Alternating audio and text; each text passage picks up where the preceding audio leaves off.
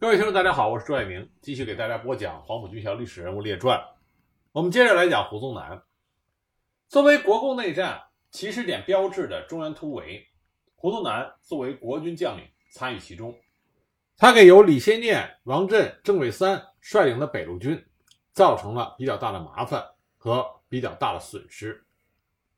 当时中央军区部队一举突破了国军的内层包围圈之后，蒋介石大为震惊。即令刘志部全力追击，而胡宗南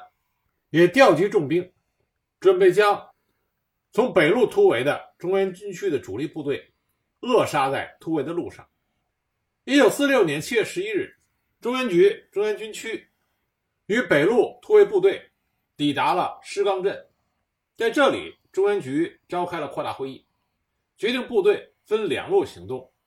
三五九旅和干部旅为右路。由王震率领，绕过丹江，取捷径京子关、山阳，向镇安前进；而另外一路就是左路，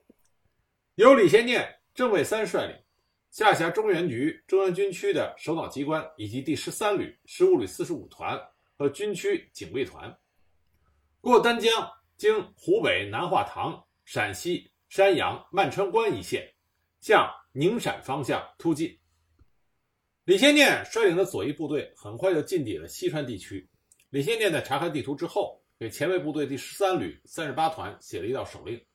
迅速占领马登铺、李官桥、孟家楼，掩护主力抢渡丹江。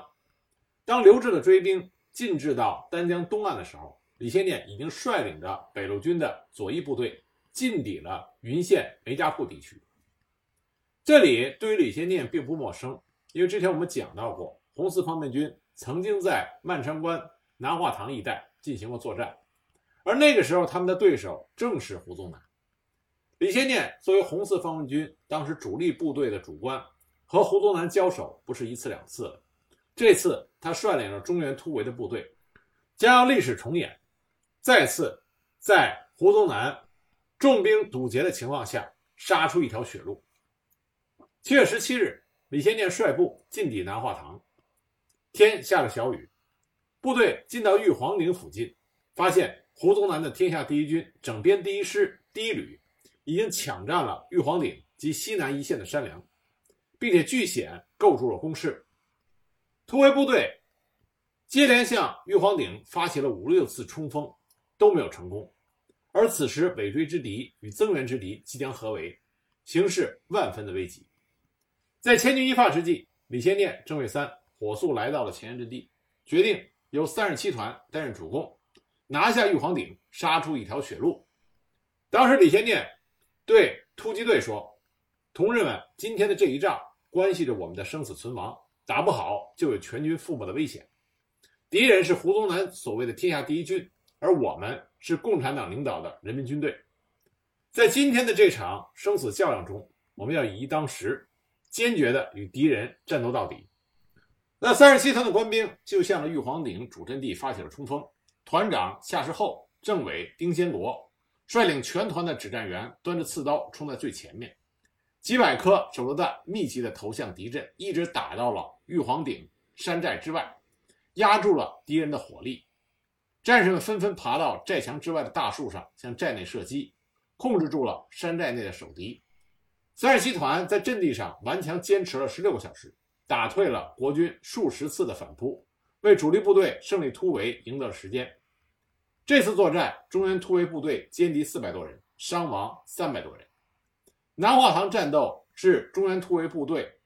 北路军左翼进行的一场最艰险也是最激烈的战斗。它粉碎了胡宗南想在紫荆关以南全歼中原突围部队的计划，打开了给主力入陕的大门。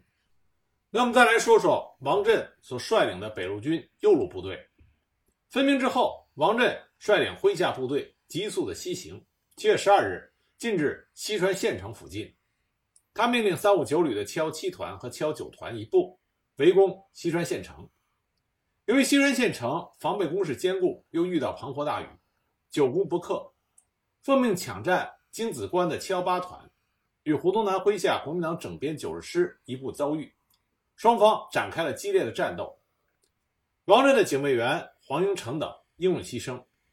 那么从战斗中所抓到的俘虏口中得知，我军已经抢先占领了京子关，正沿着丹江向西川方向前进，而后面的追击敌人也越来越近。根据战场情况的变化，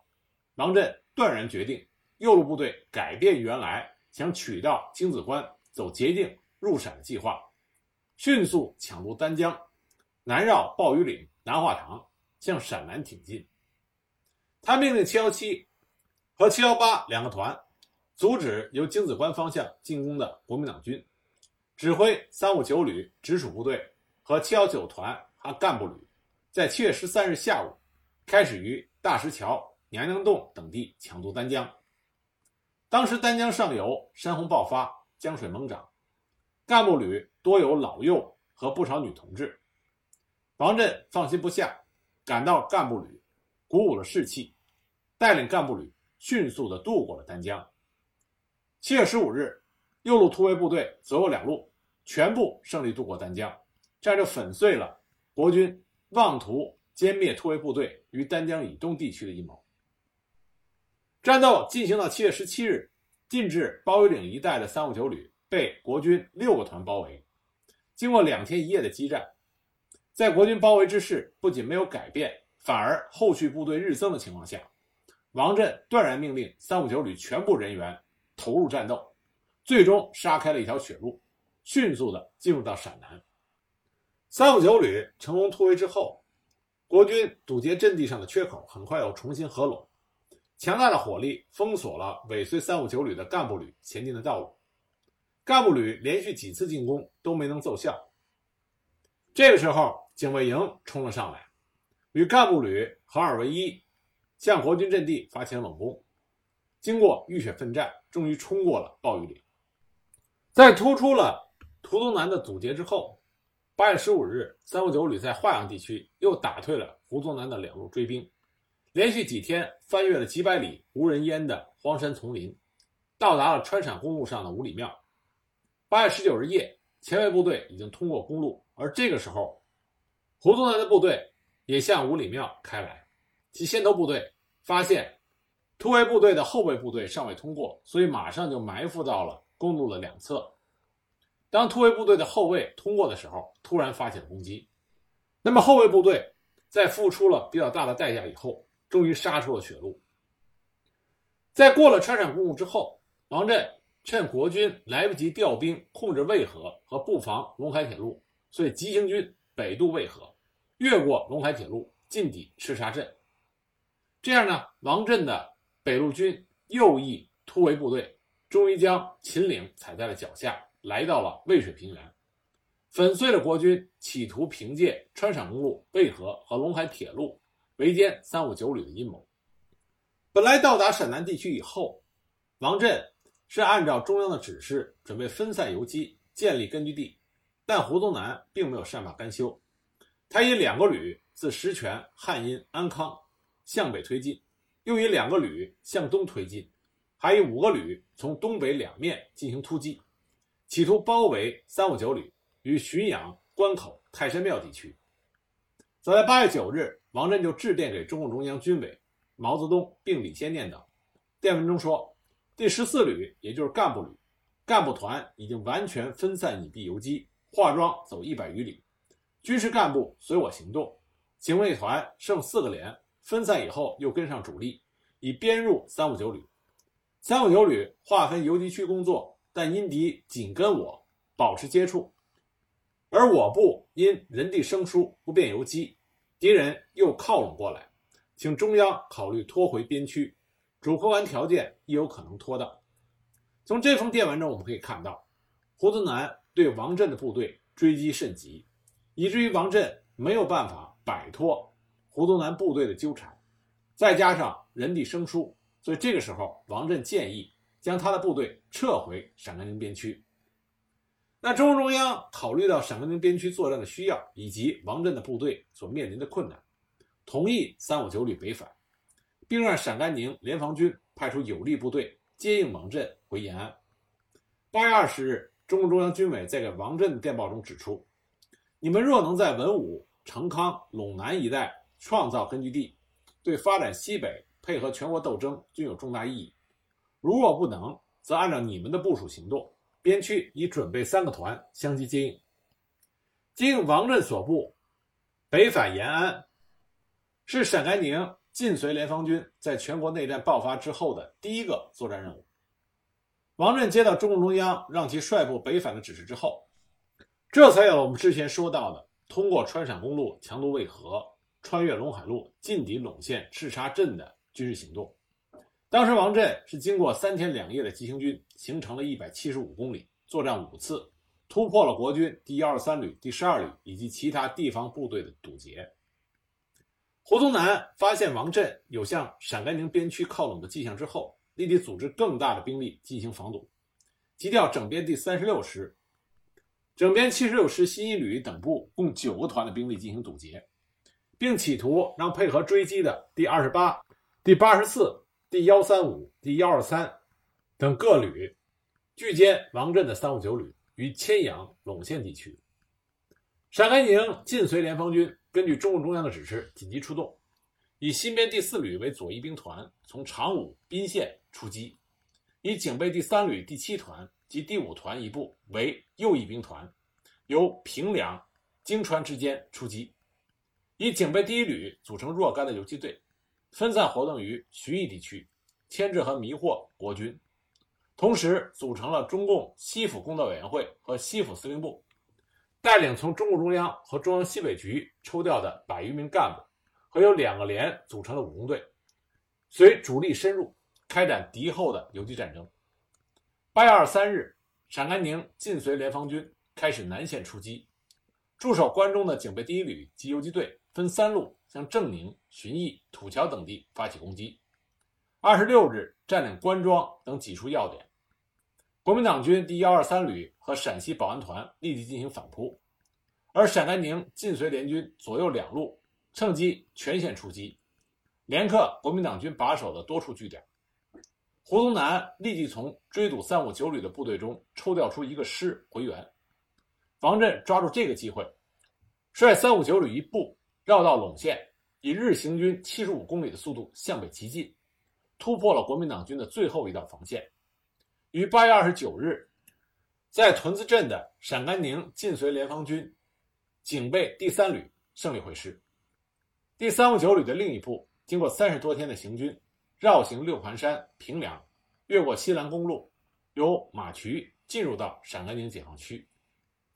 王震与三五九旅自中原突围起到八月底进入陕甘宁解放军为止，先后转战了鄂。豫陕甘四省，行程一千二百五十公里，历经大小战斗八十六次，在陕甘宁晋绥联防军的接应下，粉碎了胡宗南的围追堵截，胜利的回到了陕甘宁解放区。九月二十七日，中共中央在杨家岭中央大礼堂召开了欢迎第三五九旅胜利返回延安大会，毛泽东、朱德、任弼时、林伯渠、彭德怀、贺龙等。中共中央和中央军委领导亲临大会。我们必须承认，在中原突围中，胡宗南所率领的国军给突围部队造成了极大的麻烦，也造成了很大的损失。但这并不意味着中原突围是以突围部队的失利而告终。恰恰相反，只要王震带着三五九旅的建制回到陕甘宁，损失再大，他也取得了胜利。中原突围并不仅仅是一场军事上的较量，它更多的是一场政治上的较量和精神上的较量。从中原突围对整个解放战争的影响来看，它更多的是政治上和精神上的影响。那么，在中原突围过程中，还发生另外一件事情，这是在李先念和王震带着部队强渡丹江到达陕西南部以后，因为遇到了胡宗南部队的层层阻击。蒋介石两次电令胡宗南务必与京子关以南将李先念部包围和歼灭，所以呢，国民党当时用了一个诡计，想拖延突围部队的步伐。他们在突围路上向李先念和王震撒传单，传单上写着：“第九执行小组及三十二执行小组业于七月二十三日到达西安，决意做和平最后之努力，务请将军。”接到此信后，即刻发电与九小组贵方代表取得联系。那么，经过慎重考虑之后，想通过谈判来减轻压力，所以呢，李先念、王震决定派人到西安与胡宗南谈判。派去的是三个人：中原军区干部旅旅长张文金、干部旅政治部主任吴祖仪。这两个人作为谈判代表，因为张文金有军调部第九执行小组成员的经历，那么派去谈判的还有第三个人，这个人非常特殊。他是毛泽东的侄子，也是先烈毛泽谈的儿子，叫毛楚雄。王震感觉到突围部队一路征战，路上很凶险，如果去西安谈判的话，也可能会安全一些，所以就把十九岁的毛楚雄作为警卫员一同前往。临行前，王震还特别交代给张文金和吴祖仪，一到西安就把毛楚雄送到八路军西安办事处，请办事处的同志。将他送往延安。八月七日，张文金等三位和谈代表，携带着军调部第九执行小组的符号、旗帜和证件，在一名向导的带领下，从陕西镇安县向西安进发。八月十日，他们途经宁陕县江口镇的时候，被胡宗南部下六十一师幺八幺团扣留。中共中央在得知此事以后非常重视，在南京的周恩来副主席和在北平的叶剑英将军，当即向国民党当局提出了强烈抗议。延安解放日报对胡宗南的阴谋也进行了揭露。那么胡宗南呢，矢口否认见过我河南代表，一面他发出了就地秘密处决的密令。张文金、吴祖仪和毛楚雄面对着敌人。坚贞不屈，大义凛然，进行了针锋相对的斗争，最终被秘密审讯后活埋。那么，中原军区突围部队的和谈代表神秘失踪之后，一直没有消息。而作为和谈代表之一的毛楚雄，更是毛泽东毛主席的亲侄子，人们众说纷纭。由此，张文金、吴祖仪、毛楚雄三位烈士到底是如何英勇献身？成为中共党史军史的一个悬案。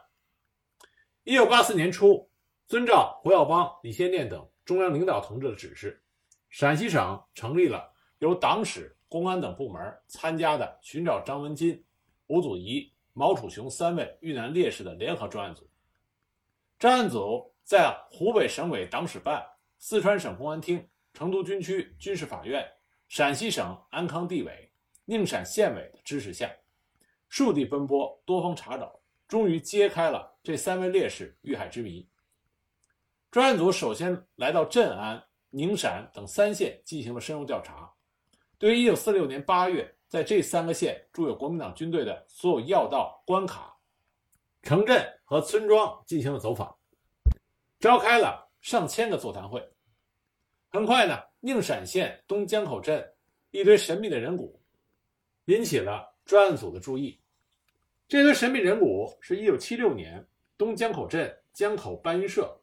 在巡河岸边建房挖地基时发现。解放前，这里是巡河岸边的荒滩，直到一九七六年，镇政府才安排江口搬运社在这个地方建房。为了查清这堆人骨的来龙去脉，专案组在东江口镇召集了老居民和原来国民党乡保人员进行了座谈。原来国民党政权副乡长邓耀俊以及民团成员石有成，分别向专案组提供了重要情况。邓耀俊当年曾经听防空少长唐金玉说，共产党新四军派的和谈代表到西安同国军谈判，国军叫乡长和我们几个人把他们活埋在城隍庙的背后。石有常对1946年国民党61师181团。驻扎东江口的情况记得比较准确。他记得当时八月的一天，从和平方向走来了几个穿新四军军装的人，说是共产党王震部队的和谈代表，前往西安同国民党军队进行谈判。当时国军幺八幺团的岑团长还带人将这四个人迎接到魁星楼吃饭。过了没几天，石有成听说国民党的代表去了西安。就对江口区区长蒋介三说：“这下好了，谈判成了就不会再打仗了。当时蒋介三说：“和谈个屁！”随即用手向下一劈，表示这几人被杀掉了。石有成后来看见城隍庙后的河滩里有埋人的痕迹，就问唐金玉埋的是什么人。唐金玉回答说是新四军。石有成领着专案组的调查人员到现场核对了地点，此处与邓耀俊提供的地点一致。那为了寻访幺八幺团杀害烈士的那些凶手的信息，专案组马不停蹄地来到四川，因为胡宗南的部队在解放战争后期被消灭在川西一带。专案组在四川省浩瀚的历史档案卷宗中查到了原西南军区军法处一九五三年五月二十日对罪犯韩清雅的刑事判决书。判决书认定韩清雅一九四六年在胡宗南部队六十一师。幺八幺团少校团指导员任内，在陕西省宁陕县参与秘密杀害我李先念将军派往西安参加军调小组的和谈代表张文金等人。专案组在韩清雅的案卷中发现了国民党六十一师幺八幺团营长邹寿山提供的旁证。一九四六年八月十日，幺八幺团驻防宁陕县东江口镇的时候，该团四连连长李清润。发现了三个穿军装的新四军，另有一个青年农民前面带路。李承润将他们送往团部之后，陈团长指派少将团指导员韩清雅负责审讯。新四军中年上校拿出了军调部第九执行小组的符号、旗帜、证件和国民党方面给李先念将军的数封要求派代表到西安和谈的邀请信函。从证件上看，中年上校。正是军调部汉口第九执行小组的新四军方面代表，姓张名文金。相关证据显示，韩清雅向陈团长汇报之后，陈团长当即发电报向胡宗南请示，胡宗南于是密告蒋介石，此时国民党已经完全做出了改变，做好了全面内战的准备。蒋介石不愿意看到掌握事实真相的新四军和谈代表出现在西安的谈判桌上。所以密令胡宗南迅速解决。就这样，在一九四六年八月十日晚，幺八幺团团长陈玉英按照胡宗南的电令，命令四连连长李清润负责执行就地秘密处决的命令。李清润叫来江口区乡政权的几个地方官员，秘密将三个和谈代表和青年向导推入到城隍庙石坎下的沙坑活埋。历史的真相大白之后。李先念在湖北日报发表了纪念张文金、吴祖仪、毛楚雄三烈士一文。一九八七年，陕西省民政厅拨专款，在烈士殉难处不远的山坡上兴建了张文金、吴祖仪、毛楚雄三烈士陵园。毛楚雄牺牲的时候只有十九岁，他出生不满六个月，就和他母亲一起被关进了国民党的监狱。他和他的亲生父亲毛泽覃只见过一面，由于年幼。他对父亲根本没有任何印象。他八岁的时候，毛泽覃壮烈牺牲。他母亲为了革命工作需要，早早的就把他留在了长沙外婆家，并且改姓周。一直到八路军在长沙设立了办事处，八路军的办事处主任徐特立才通过当地的中共地下党组织找到了毛楚雄和他的外婆，这才让毛楚雄的生活和学习。得到了八路军办事处的照顾。后来，长沙成为日军进攻的主要目标。为了保证毛楚雄的安全，八路军办事处将毛楚雄和他外婆送到了韶山冲，并且让毛楚雄恢复了原来的姓名。在得知毛楚雄的消息之后，毛泽东十分的开心，寄去了二十块大洋，并且想接毛楚雄到延安读书。可是毛楚雄的外婆觉得他还是个十多岁的孩子，年纪太小，舍不得让他走，因此未能成行。一九四四年十月，为了建立以五岭山脉为依托的抗日根据地，使华南成为战略的一翼，中共中央决定以八路军第一二零师主力第三五九旅为基础，组成八路军独立第一游击支队，简称南下支队。王震任司令员，王舍道任政治委员。加第一到第五大队共四千多人。另外呢，中共中央调往新四军第五师工作的干部组成第六、第七大队九百多人。南下支队在一九四五年一月在湖北省大雾山与新四军第五师会合，随后呢，第一游击支队继续南进，八月下旬到达了广东省南雄地区，后来因为国民党的重兵围攻，被迫北返，回到中原地区进行整编，恢复了三五九旅的番号，编入中原军区。正是在这段时间，已经年满十八岁的毛楚雄告别了外婆，南下粤北南雄，参加了三五九旅，随军转战广州和湖北。初入部队的时候，毛楚雄被编在教导团第四连，到中央军区之后，在宣传队做宣传员。后来又和彭德怀的侄子彭启超、王震的侄子王平在司令部学习发电报。在后来中原突围作战中，毛楚雄因为作战勇敢。还被火线提拔为连长。如果他不去进行和谈的话，经过战火洗礼和锻炼的毛楚雄，也许会有一个更好的未来。王震当时对于毛楚雄他们的失踪非常的着急，曾经派着部队沿着谈判代表走过的一路进行查访，始终没有查到他们的下落。在文革期间，王震还因为这件事情受到过牵连。毛主雄壮烈牺牲之后。他都没有留下一张他成年以后的照片，唯一的一张遗照，显示的是一个尚显稚嫩的少年，这再一次显示出大时代残酷的一面。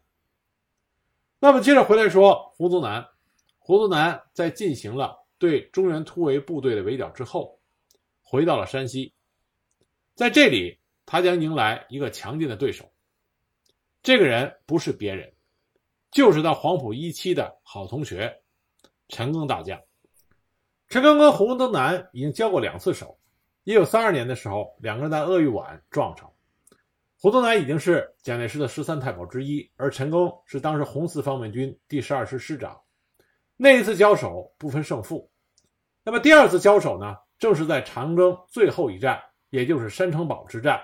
胡宗南吃了一个亏，丢了一个团。那内战一开打。这两位老同学也没闲着，率先就在战场上展开了厮杀。那么这场厮杀，两个人又是谁赢谁输？具体的过程又是如何呢？我们下一集呢，再给大家继续讲解。